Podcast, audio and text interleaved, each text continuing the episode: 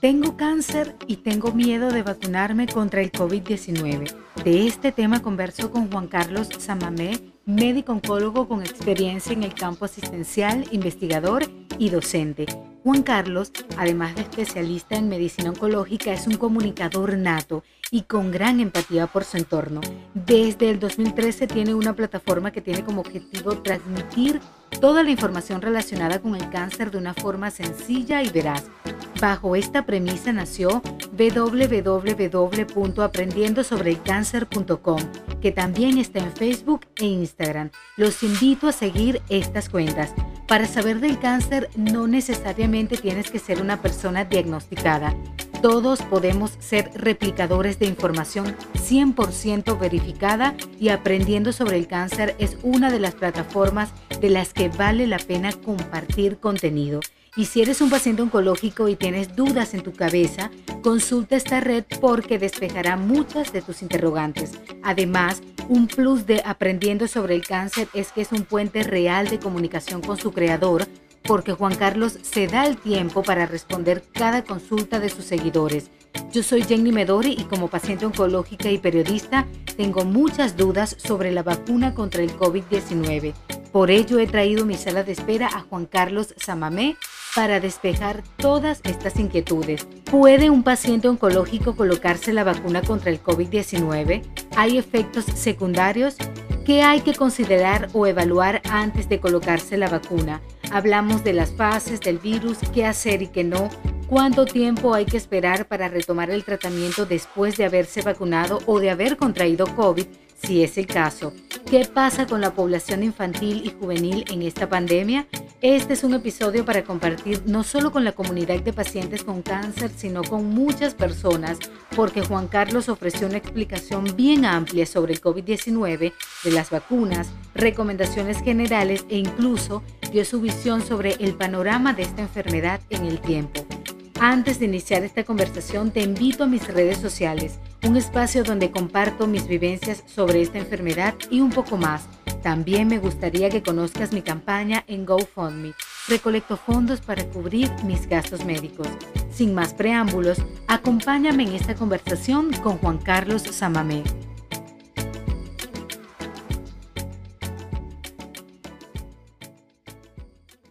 Hoy un nuevo episodio de Sala de Espera y estoy contentísima porque hoy por primera vez en este espacio se estrena un médico oncólogo y me acompaña Juan Carlos Samamé. Hola Juan Carlos, ¿cómo estás? Jenny, ¿qué tal? Muy bien y mucho mejor ahora de poder estar conversando contigo en esta sala de espera.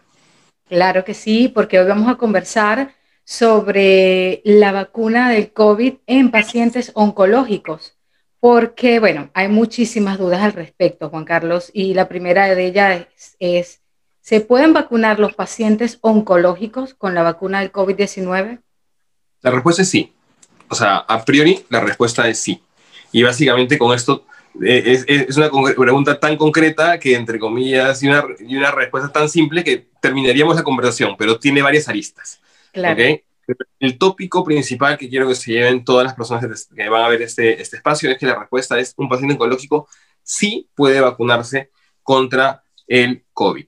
Aquí ya vienen algunas apreciaciones que vamos a ir conversando seguramente a lo largo de este espacio.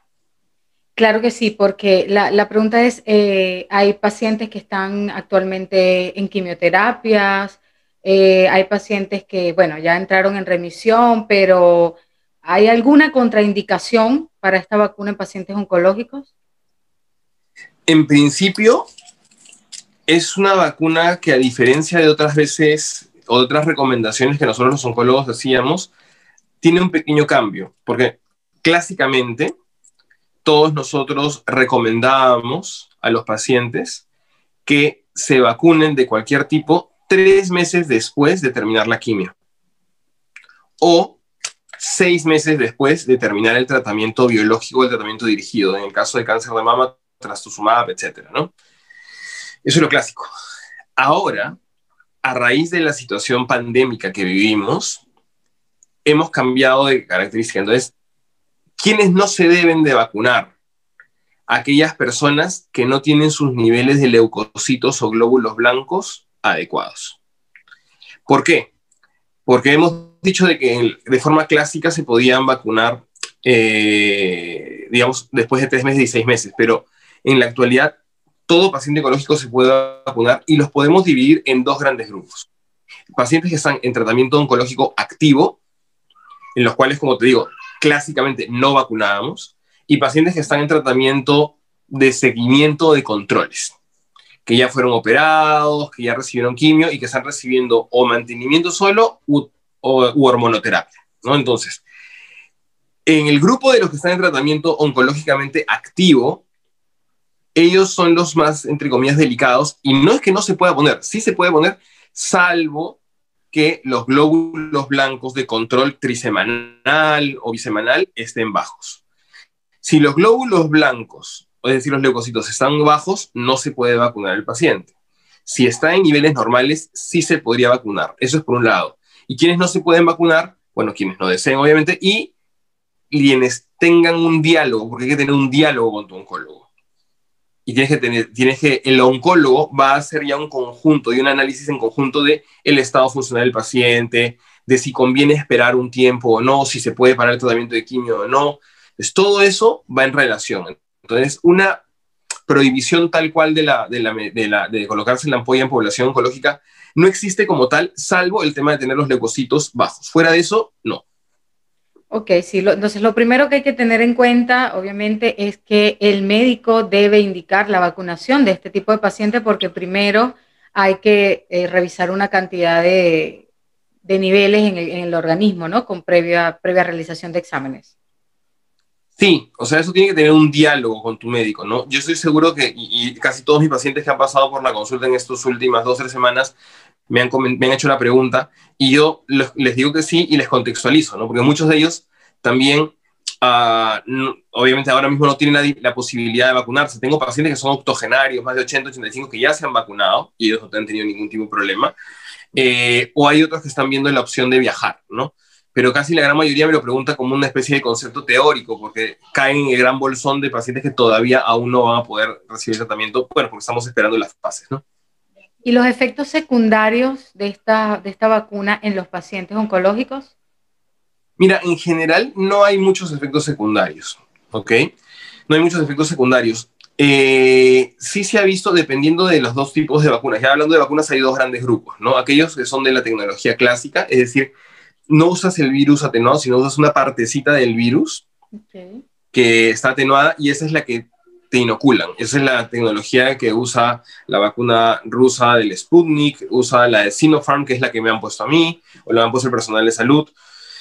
Eh, y tienes la tecnología moderna, que es la que usa la del RNA, ¿no? que es una tecnología diferente en la cual inoculas RNA, que es como decirte el plano, un plano, y esto se introduce a las células y las células por medio de una fotocopiadora interna, que son los ribosomas, sacan el, antígeno, que es una partecita del virus, para que todos los linfocitos o glóbulos blancos de defensa lo cojan y lo, sepan ante quién enfrentarse y cuando lo vuelvan a ver, directamente lo destruyen. Entonces, las vacunas RNA, Moderna y Pfizer, que no disponemos, bueno, Pfizer ya tenemos aquí, estas dos vacunas podrían generar algo de inflamación en la zona de la axila. Eso te a Del brazo donde del brazo donde se pone. ¿no? esto puede ocurrir y se ha visto más o menos un 20% de los pacientes. Eso no significa que sea cáncer ni que sea re, re, eh, recidiva o reaparición del cáncer. Son efectos secundarios normales porque en la zona axilar tenemos los ganglios, unos ganglios que son como decir de las, la, la, las comisarías o los, de, los, lugares de defensa más cercanos del organismo que ante la vacuna son los primeros que van a reaccionar, pero no significa ningún tipo de problema. ¿no? Luego de ello, no, no se ha visto ningún tipo de efecto secundario. Estamos haciendo, o se están haciendo estudios en tiempo real, ¿no? porque también tenemos muy poca data de, de, de por la vacunación empezado hace cuatro, cuatro o cinco meses, ¿no? Entonces, en muchos países. Y hay algunos reportes muy prematuros en los cuales esto sí mencionan de que en alguna población oncológica activa no está funcionando, no, no, como que no, no prende muy bien la vacuna, pero son datos muy pequeñitos, muy prematuros, que no, no, no van a hacer cambiar nuestra perspectiva del mensaje inicial, es decir, que sí a la vacunación, siempre y cuando el paciente lo considere prudente y en conversación con, con el oncólogo, ¿no? Sí, porque de hecho el, el, ensayo clínico no se hizo en pacientes, no se tomó en cuenta el paciente oncológico, sino con diabetes, con obesidad, con alguna condición pulmonar crónica. Entonces, como tú dices, estamos como que sobre la marcha se está evaluando eh, cómo puede afectar esta vacuna a los pacientes oncológicos, ¿no? y es cierto, es cierto, ningún, ningún ensayo clínico de las vacunas clásicas contempló esta población y por un motivo, porque el ensayo clínico es, entre comillas, un mundo ideal, ¿no? Entonces tienes que estás probando una molécula nueva, si tú usas y metes al, como si fuera el mundo real, tus resultados van a ser lo más dispar posibles, ¿no? Entonces tratas de purificar muy bien a la población a la cual tú tengas, de hecho lo diriges a población extremadamente sana, porque de esa manera estás seguro de que no hay ningún tipo de sesgo de intervención que pueda viciar tu resultado final. Entonces, ya una vez teniendo resultados en población sana, que son, como ya los conocemos, muy positivos, luego ya se empieza a cambiar la figura de lo que es el seguimiento del mundo real. El mundo real no es tan ideal como los ensayos clínicos, el mundo real es lo que vemos hay altos, bajos, hipertensos, hipertensos, gordos, flacos, etcétera, etcétera. Entonces, eso va cambiando un poco y de hecho disminuye un poco la eficacia, la eficacia también del fármaco en general, no solamente del tema de las vacunas, ¿no? Acordémonos que muchas de las vacunas han sido probadas no en población latinoamericana, por ejemplo, los ensayos clínicos de las RNA no fueron incluidos países latinoamericanos, pero aún así vamos a nosotros emplearlos y la, seguridad va a ser seguramente muy, muy, muy, muy semejante, ¿no? Ya en los nuevos ensayos clínicos que están haciendo de las nuevas vacunas, sí se está incluyendo ya un subgrupo de población oncológica que esté en seguimiento, que esté en seguimiento, no que esté en tratamiento activo. Y en Perú, ¿cuál es la situación respecto a la vacunación de los pacientes oncológicos? Porque en un principio tampoco se consideró en las etapas de vacunación a este tipo de pacientes, aunque en febrero dijeron que iban a cambiar un poquito el esquema, los iban a incluir, pero hasta ahora no se ha leído más nada al respecto. Tú que estás más involucrado allí, ¿cómo, ¿cómo, ves esa parte? Mira, por ahora no se tiene una, una respuesta final, digamos, ¿no? Sabes de que eso también ya se mete con el tema político de por medio, ¿no? Y estamos ahora mismo a vísperas de un par de semanas de un cambio electoral, entonces casi todo queda en una calma y en una pausa hasta nuevos resultados, ¿no? Entonces, lo que es cierto es de que ya se ha empezado a vacunar población oncológica, porque estamos hablando de pacientes de 80, 90, 100 años y muchos de ellos ya son pacientes oncológicos y no se ha reportado ningún efecto secundario en estos pacientes. Entonces eso nos da cierto y cierta de seguridad, ¿no? Porque ayuda también a que mucha gente que tiene 60, 50 años, que tenía muchos temores preconcebidos antes de llegar, a vacuna, dicen, oye, se ha vacunado un, gente de 104 años, 102 años, 95 años, no les ha pasado nada. Entonces a alguien más joven que tiene 50, 60 años, pues tampoco le va a pasar nada, ¿no? Sí, el tema de las fases, teóricamente en la fase 2, todavía estamos en la fase 1, estamos en la fase 1 todavía de vacunación. En la fase 2, eh, que calculo yo, empezaremos todavía un mes, dos meses más o menos. Em, es donde ya se empieza a trabajar en población sensible o vulnerable sanitariamente hablando, médicamente hablando. Y es ahí donde algunos pacientes podrían ingresar. Yo pienso yo en función del estado en el cual se encuentren, del estado de vulnerabilidad, del estado oncológico, del cáncer que estén presentando, ¿no? Y eso ya, como te digo, regresa al punto de la conversación que se va a tener con el oncólogo, ¿no? Porque esa, ese, ese, entre comillas, de población de riesgo pienso yo que dentro de los pacientes oncológicos podrían entrar, pero sobre todo aquellos que están en tratamiento oncológico activo. Hay muchos pacientes que han sido operados de 3, 4 años, han su lo más normal posible, como te digo, quizás alguna pastilla antihormonal en caso de próstata o mama, pero después nada más. Ellos yo creo que sí tienen riesgo poblacional común y corriente. Los que sí son los pacientes que están en tratamiento oncológico activo o han terminado hace menos de seis meses o menos de un año su tratamiento oncológico, ellos sí estarían un poquito más vulnerables. Ok, entonces eso, eso está un poco, un poco claro. Ahí esperemos que, que podamos salir de todo este proceso y se, se, retome toda esta conversación, porque bueno, es importante como dejarlo claro, porque sí hay esa incertidumbre en la comunidad de pacientes oncológicos. Juan Carlos, y en el caso de eh, sospecha de COVID, yo tengo cáncer y creo que tengo COVID y tú sabes como el tómate esto, tómate aquello, pero nosotros no podemos eh, automedicarnos, ¿no? ¿Qué debemos hacer? ¿Qué es lo primero que debemos hacer? A ver, el manejo del COVID es universal. O sea, así tengas cáncer, tengas lupus, tengas diabetes, es universal. Y el manejo del COVID básicamente hay que entender que hay cuatro etapas. ¿no? La primera etapa es la etapa en la cual uno no se da cuenta, pero ya tiene el virus puesto. Desde que haces el primer síntoma, generalmente es la fiebre. Entonces, si haces el primer hoy en día todo paciente con fiebre, oncológico o no oncológico, tiene que pensarse que hay un tema de COVID de por medio. Entonces, imagínate que ya tienes fiebre y se junta también el tema de malestar general y pérdida de olfato de gusto, claramente eso ya es COVID sin necesidad de que te hagas la prueba que hay que hacer, pero sin necesidad, ya clínicamente con síntomas ya es COVID. Entonces, desde ese momento tienes que tirar para atrás 15 días. En ese periodo de tiempo es el periodo en el que te has podido contagiar con alguna persona o en algún lugar. Esa es la primera fase o la fase cero, que es la más peligrosa porque tú ya portas el virus, lo vas contagiando y no lo, sabes. y no lo sabes y eres asintomático. No lo sabes. Es por eso el, COVID es, es, tan, tan, tan malo porque es, es en base a ese periodo de tiempo, porque si todos, el COVID empezara a contagiar con el estornudo o con algunas enfermedades virales que empiezan a contagiar cuando salen las ronchas, tipo varicela, sarampión, etc., entonces ya ahí ya claramente sería más visible, ¿no? El problema es el COVID, entonces esa fase cero es la primera etapa, ahí claramente no se puede hacer absolutamente nada.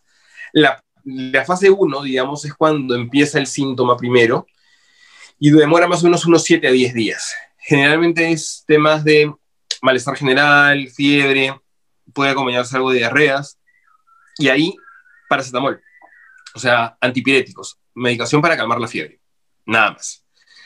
Teóricamente, ahí es donde entraba o donde quisieron colocar a la famosa ivermectina, ¿no? A la ivermectina la han querido colocar en la fase cero, es decir, tómatela para que, evitar que te contagies, que era una falacia, y luego decían, no, ya te contagiaste, entonces recién ahorita, ahorita, tómatela, ahorita, ahorita, ahorita, para evitar que de COVID esto siga aumentando un COVID más fregado, más, más pesado, más duro.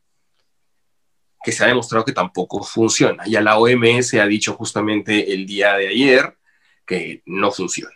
O sea, ya demasiadas pruebas que esto no funciona ni para prevenir ni para tratar. Entonces, Además de que es un medicamento de uso delicado, ¿no?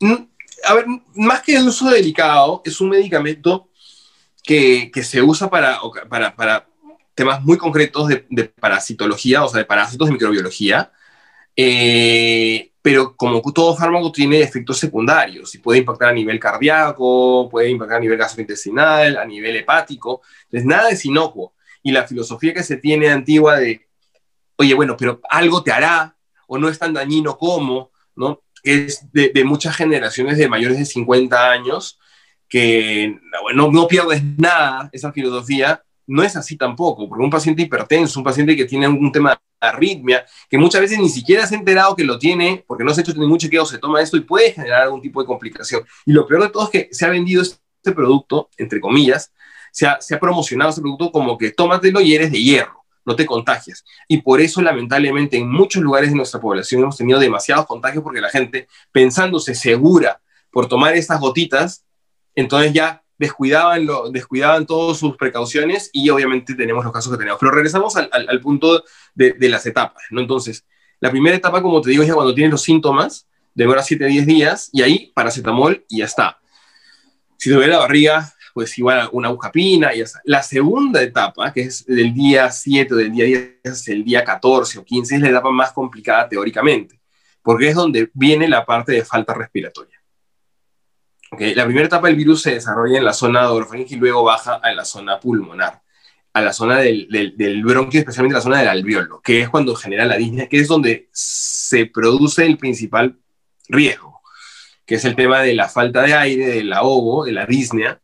Entonces ahí lo que tienes que hacer es simplemente control con el pulsoxímetro, porque te va a bajar la saturación, nosotros todos saturamos a, nivel, a nivel del mar alrededor de más de 98, 99, 100%.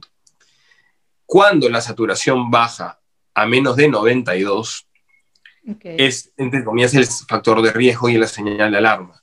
Porque teóricamente es ahí donde deberías tener una atención hospitalaria, porque necesitarías oxígeno de reemplazo. Y para eso existen condensadores, balones de oxígeno, etcétera. Pero lo que más, lo que tú en hospital vas a dar son oxígeno a alta cantidad y alta presión de flujo para que pueda ingresar y pueda, mejorar el tema de la saturación de aire. En este sentido, es la etapa más crítica y aquí no hay medicamento que valga tampoco, solamente el oxígeno. Y la tercera es cuando esto ya empieza a remitir o se agrava. la tercera semana más o menos es cuando ya el paciente presenta síntomas. Aquí es donde se abre la posibilidad, ¿no? El 80% de pacientes termina ya saliendo del cuadro y hay un 20% de pacientes que continúan el cuadro. Y este 20%, 15% empeora un poquito más, pero necesita hospitalización y ya sale, pero hay un 5% de ellos que van a necesitar dentro de la hospitalización un cuidado mayor, que es una intubación dentro de la sala de cuidados intensivos que es lo complicado. Y este 5% sí tiene lamentablemente una alta chance de fallecimiento, aunado a no solamente al tema oncológico, sino también al tema de sobrepeso, obesidad, diabetes, etcétera, etcétera, que van y la edad, que van sumando factores de riesgo para aumentar el índice o la chance de fallecimiento. En la última etapa, ya ahí también sí se puede utilizar no solamente oxígeno, sino la intubación, pero además hay algunos fármacos que están investigándose, ¿no? Ahí sí funcionan los corticoides, como la dexametasona, ahí sí funcionan y están viendo algunos fármacos como el plan de civil, etcétera, etcétera, ¿no? Que estamos viendo en esas situaciones severas, nada más. Como te digo, no hay lamentablemente, y eso es algo que mucha gente se niega a, aceptar, no hay una medicación. No hay una medicación. Se está investigando, sí. Yo creo que en, en el próximo año, en los próximos 18 meses, vamos a tener ya un medicamento anti-COVID ya no la vacuna, sino un anti-COVID. Tenemos la vacuna y el anti-COVID. Como en su momento fue, como en su momento fue el Tamiflu para la gripe porcina hace unos años atrás, pues igual, si uno tiene COVID, se tomará esta pastilla y obviamente los síntomas pasarán piola y bajará todo esto. Todavía no lo disponemos, en, calculo yo que un año, año y medio lo tenemos porque el COVID ha llegado para quedarse. Así es, lamentablemente ha llegado para quedarse. Esto es como, como va a ser como ya la gripe que veníamos enfrentando hace tiempo. Esperemos que, que esta vacuna pueda aligerar todos estos síntomas y que pronto salgamos de toda esta pandemia que hay. Este, pero esto me lleva a una pregunta. ¿Me dio COVID o tengo COVID? En ese momento eh, supongo que se suspende, si es un paciente que está en tratamiento activo, se suspende la quimioterapia, ¿no? Sí, o sea, si, tengo, si un paciente oncológico en tratamiento activo se contagia de COVID, lo que se sugiere es parar el tratamiento. Porque si no, cualquier tratamiento tiene la posibilidad de disminuir un, poco los, los, glóbulos blancos o las defensas, los leucocitos, y por ende hacer un poco más vulnerable al paciente al tema del, del COVID. Entonces, de preferencia se suspende y eh, esperamos que se supere el cuadro unas tres semanas más o menos para poder retomar el, el, el tratamiento, ¿no? Se suspende eh, quimio y también se suspende radio, o sea, todo. Sí, se suspende cualquier tipo de tratamiento oncológico activo, quimio, radio, inmunoterapia biológica, todo se suspende, cirugía inclusive también se suspende hasta que se supere el cuadro y recién ahí ya uno puede, puede manejar ya eh, o retomar el tratamiento, ¿no? Em, eso sí hay que tenerlo muy, mucho en cuenta y también otro tema que hay que tener en cuenta es, me dio COVID, puedo vacunarme, va a depender de cuánto tiempo ha pasado, ¿no? Tengo pacientes oncológicos que les ha dado COVID y me dicen, doctor, que me COVID, pero ahorita me están llamando para vacunarme, ¿me vacuno o no? Va a depender, tienes que pasar tres meses mínimo, tres meses mínimo desde, desde el término de tu COVID para poder recién valorar la opción de la vacunación, siempre en contacto con tu oncólogo o con el médico que le está dando el tema COVID, que es un neumólogo o internista, ¿no? ¿Y cuánto tiempo tiene que pasar eh, después que eh, me dio el COVID, pase el COVID, para comenzar de nuevo el tratamiento? De quimios, radio. Es, variable, o sea, si el paciente se encuentra clínicamente bien, yo no necesito, o sea, en el tema del COVID nosotros nos manejamos por el síntoma, al menos en la parte oncológica. No me voy a manejar por, por una prueba, no necesito que tengas una prueba negativa, porque muchas veces antes sí se, se, pedía una prueba previa al inicio del tratamiento de quimio y posterior. Una prueba rápida, una prueba molecular. Hoy en día entendemos de que eso es virtual, porque te ha dado COVID y te va, puedes seguir marcando positivo en las pruebas rápidas del IgG, que es el anticuerpo que queda de memoria, y puedes seguir marcando los meses. eso no, significa que tengas el virus activo, significa que tienes la memoria de haber tenido los anticuerpos de haber pasado esto. Entonces eso te va a dar cierto grado de seguridad. Entonces, em, lo, que, lo que hay que esperar es si el paciente termina los síntomas. Si el paciente ya terminó sus síntomas, ya terminó el síntoma eh, respiratorio, gastrointestinal, etcétera, etcétera. De ese momento uno espera unas dos semanas, valora el resultado de sangre y puede retomar el tratamiento sin ningún tipo de problema, ¿no? Claro. Sin embargo, hay una población que, eh, que, no, que no puede ser vacunada incluso bajo ninguna circunstancia, que es la población de niños, ¿no? Porque la vacuna aún no ha sido aprobada en niños ni adolescentes. Eso es cierto, eso es cierto, y hay un tema, ¿no? Me ha hecho acordar un punto, ¿no? Dentro de toda la población oncológica hay una población que tiene mucho mayor cuidado, incluso con el tema de las vacunas, que es aquellas personas que están con patologías tumorales sanguíneas. Me explico, mielomas, me explico, leucemias, trasplante de médula. Estos pacientes sí son un poco más delicados, incluso con el tema de la vacunación, hay que tener mucho más cuidado, mucha más precaución. Y eso sí, la vacunación, digamos, no es tan común, digamos, y se tiene que conversar muy, muy, muy estrechamente con el oncólogo. Con el oncohematólogo se tiene que trabajar muy bien estrechamente. Esos consejos que hemos venido dando es para la población, digamos, que tiene los tumores sólidos más comunes, próstata, mama, colon, pulmón, etcétera, etcétera, ¿no? Se entiende que la población que tiene cáncer de pulmón es un poco más vulnerable al tema del COVID por obvias razones, ¿no? Entonces, eso es para terminar un concepto previo. Yendo al tema del, de la población pediátrica oncológica, es cierto, no han sido incluidos y no se han hecho estudios. A día de hoy, a día de hoy, ya se han empezado a tener algunos resultados preliminares, por ejemplo, con la vacuna de Pfizer. Con la vacuna de Pfizer ha salido esta semana un documento de prensa en el cual dicen que ya tiene cierto uso en adolescentes. En adolescentes. En Brasil se está empezando a probar también con ensayos clínicos ya con niños de seis meses en adelante y algunos otros ensayos ya se van a ir dando cuenta, que yo calculo que los tendremos resultados de aquí a fin de año a fin de año ya tendremos algunos resultados para poder vacunar a población infantil. Hablo de seis meses en adelante. Y eso es una parte muy importante porque lo que vamos a ir haciendo el virus, como es un ente que va adaptándose, al cerrar las compuertas de los adultos, si es que todos nos vacunamos, porque todavía sigue habiendo un grupo de pacientes, de personas antivacunas que, bueno, en fin, eh, si todos nos llevamos a vacunar, el virus por necesidad de escape y de sobrevivencia va a tener que adaptarse y va a nicharse en los niños, los cuales hasta ahora están haciendo COVID leves, sin embargo, con las nuevas variantes, que justamente las variantes son la capacidad que tiene el virus de adaptarse. El virus se va adaptando y va cambiando en función a las trabas que uno le va poniendo. Entonces, se va a ir nichando en población infantil. Y para evitar eso, ¿qué tenemos que hacer? Vacunar mucho más rápido y más gente. Cerrarle más puertas rápidamente. Y dentro de eso, pues, a evitar que se termine de nichar en niños. Si ya cerramos la compuerta niños, si ya cerramos todos los adultos, yo creo que esto nos va a tomar un promedio de un año o dos años para hacerlo a nivel mundial. Y calculo yo pues que de aquí a un par de años ya definitivamente podríamos regresar, entre comillas, a nuestro nivel de vida común y corriente, ¿no? Que es el que nosotros esperamos. Entre comillas, a la normalidad, que yo ya no va a ser esa normalidad a la que estábamos acostumbrados porque ya hay esa llamada nueva normalidad.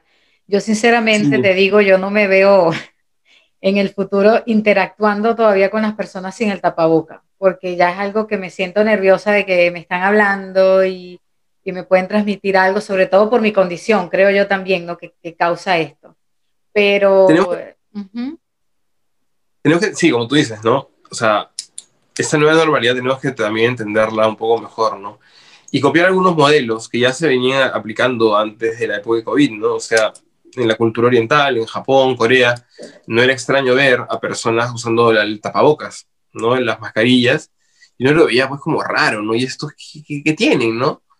Y lo que hacían es simplemente un tema de respeto, porque si estás resfriado tú, acuérdate que la mascarilla inicialmente el objetivo que tiene no es evitar que te contagies tú, porque la capacidad de filtración previa a la inicial es muy pequeña, ¿no?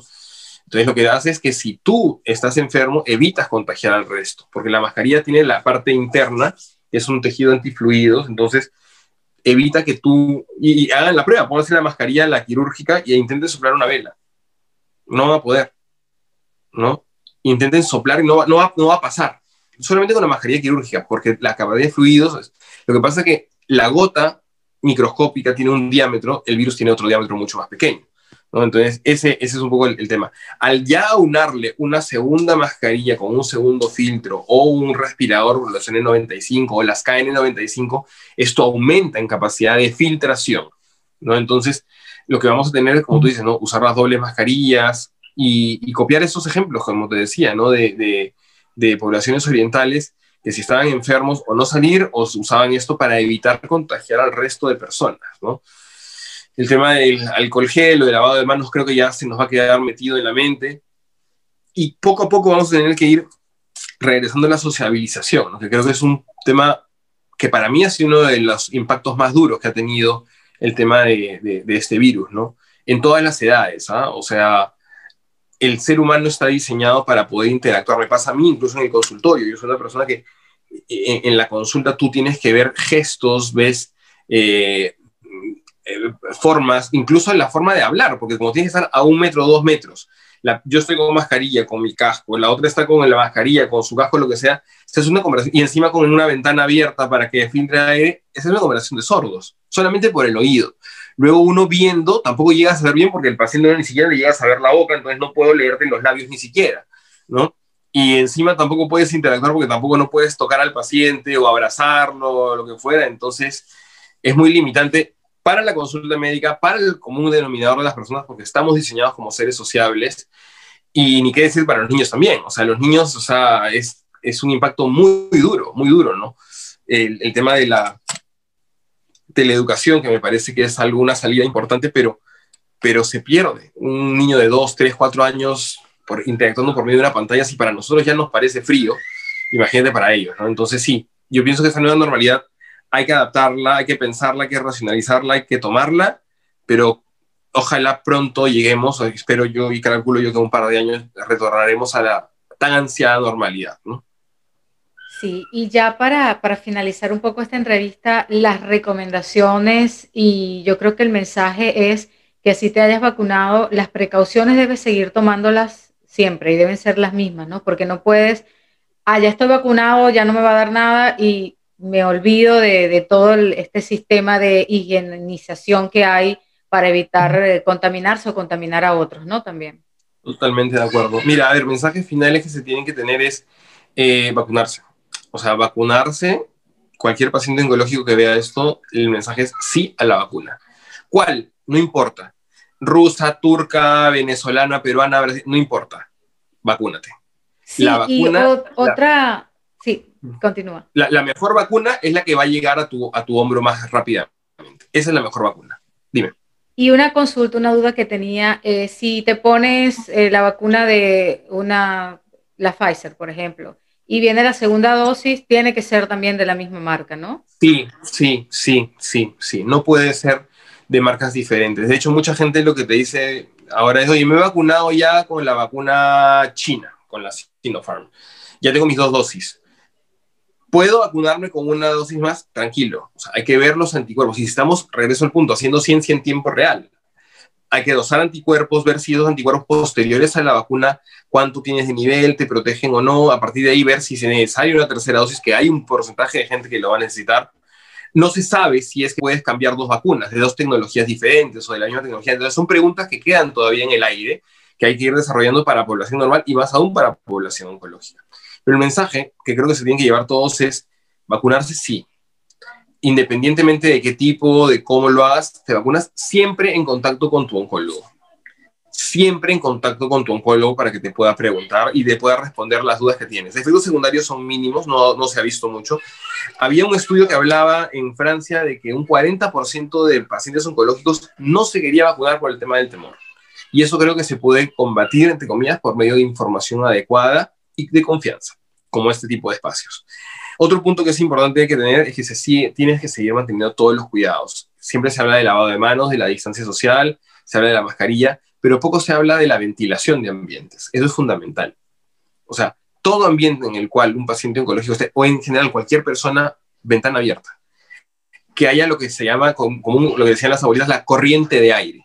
Esto ayuda muchísimo y de hecho salva, salva vidas porque en un lugar donde estás con pacientes o personas que puedes tener, pueden tener COVID en una sala de espera, tranquilamente, estás en un ambiente cerrado, entonces siempre una ventana abierta, siempre una puerta abierta para que haya corriente de aire y permita que se fluya y el, el, aire que es el principal contaminador del de el, el, tema del COVID, no tanto la ropa, no tanto el, zapato, ¿no?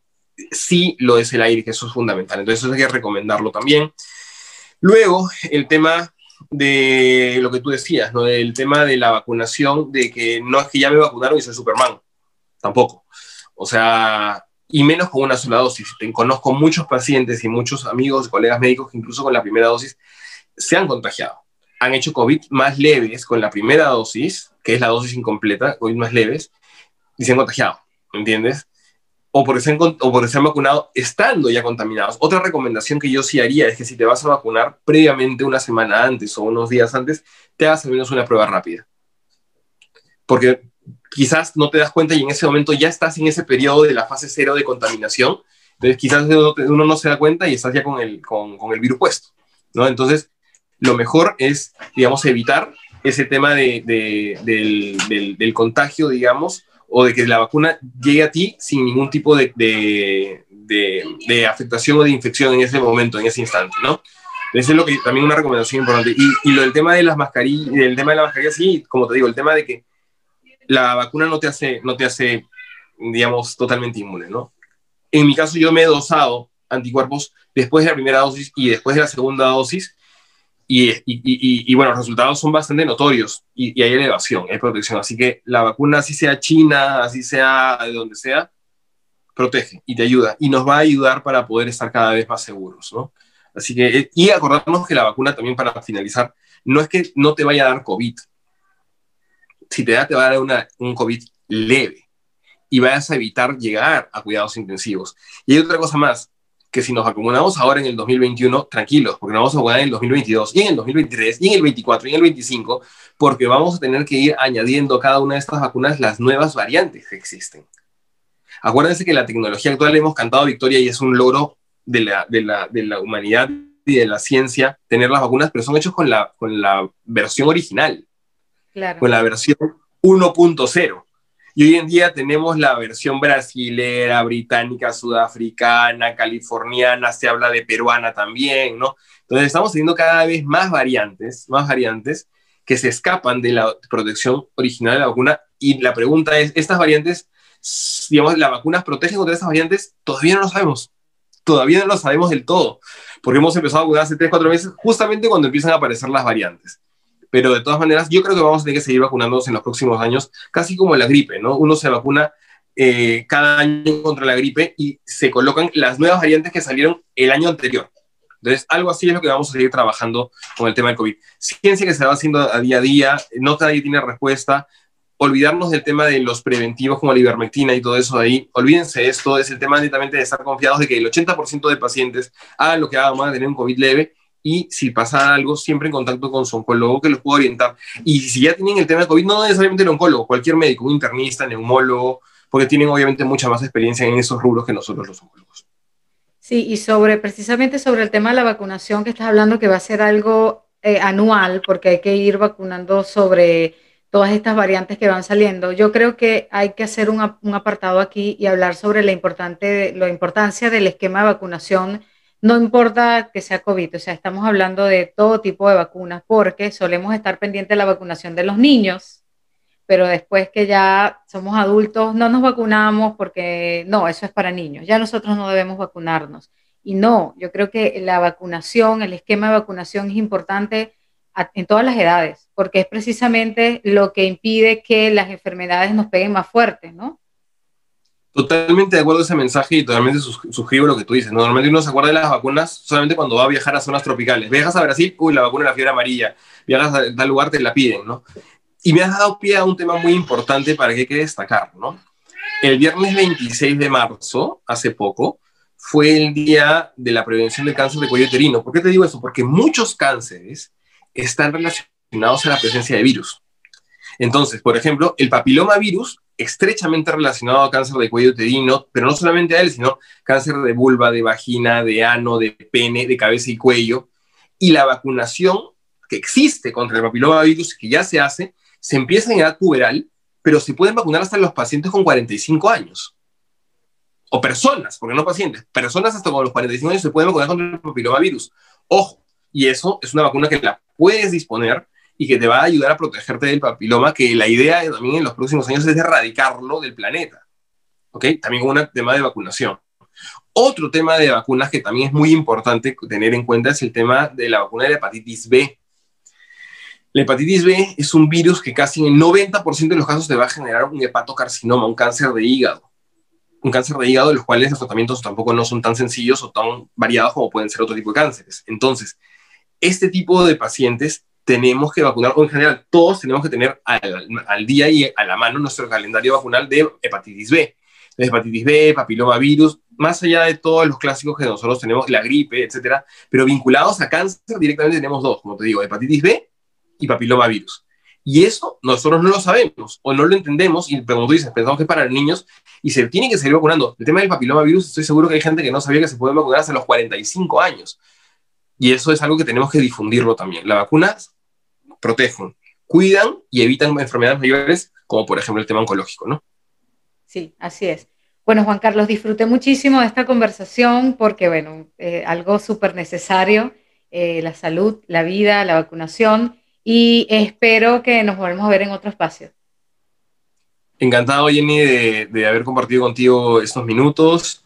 Disfruté también mucho el, diálogo y, y, a tus órdenes para una siguiente vez, cuando tú lo consideres, para poder seguir hablando de ese tema y para poder volver a estar en tu sala de espera. Bien, gracias Juan Carlos, hasta luego. Cuídate, gracias, chao. Cuídense todos.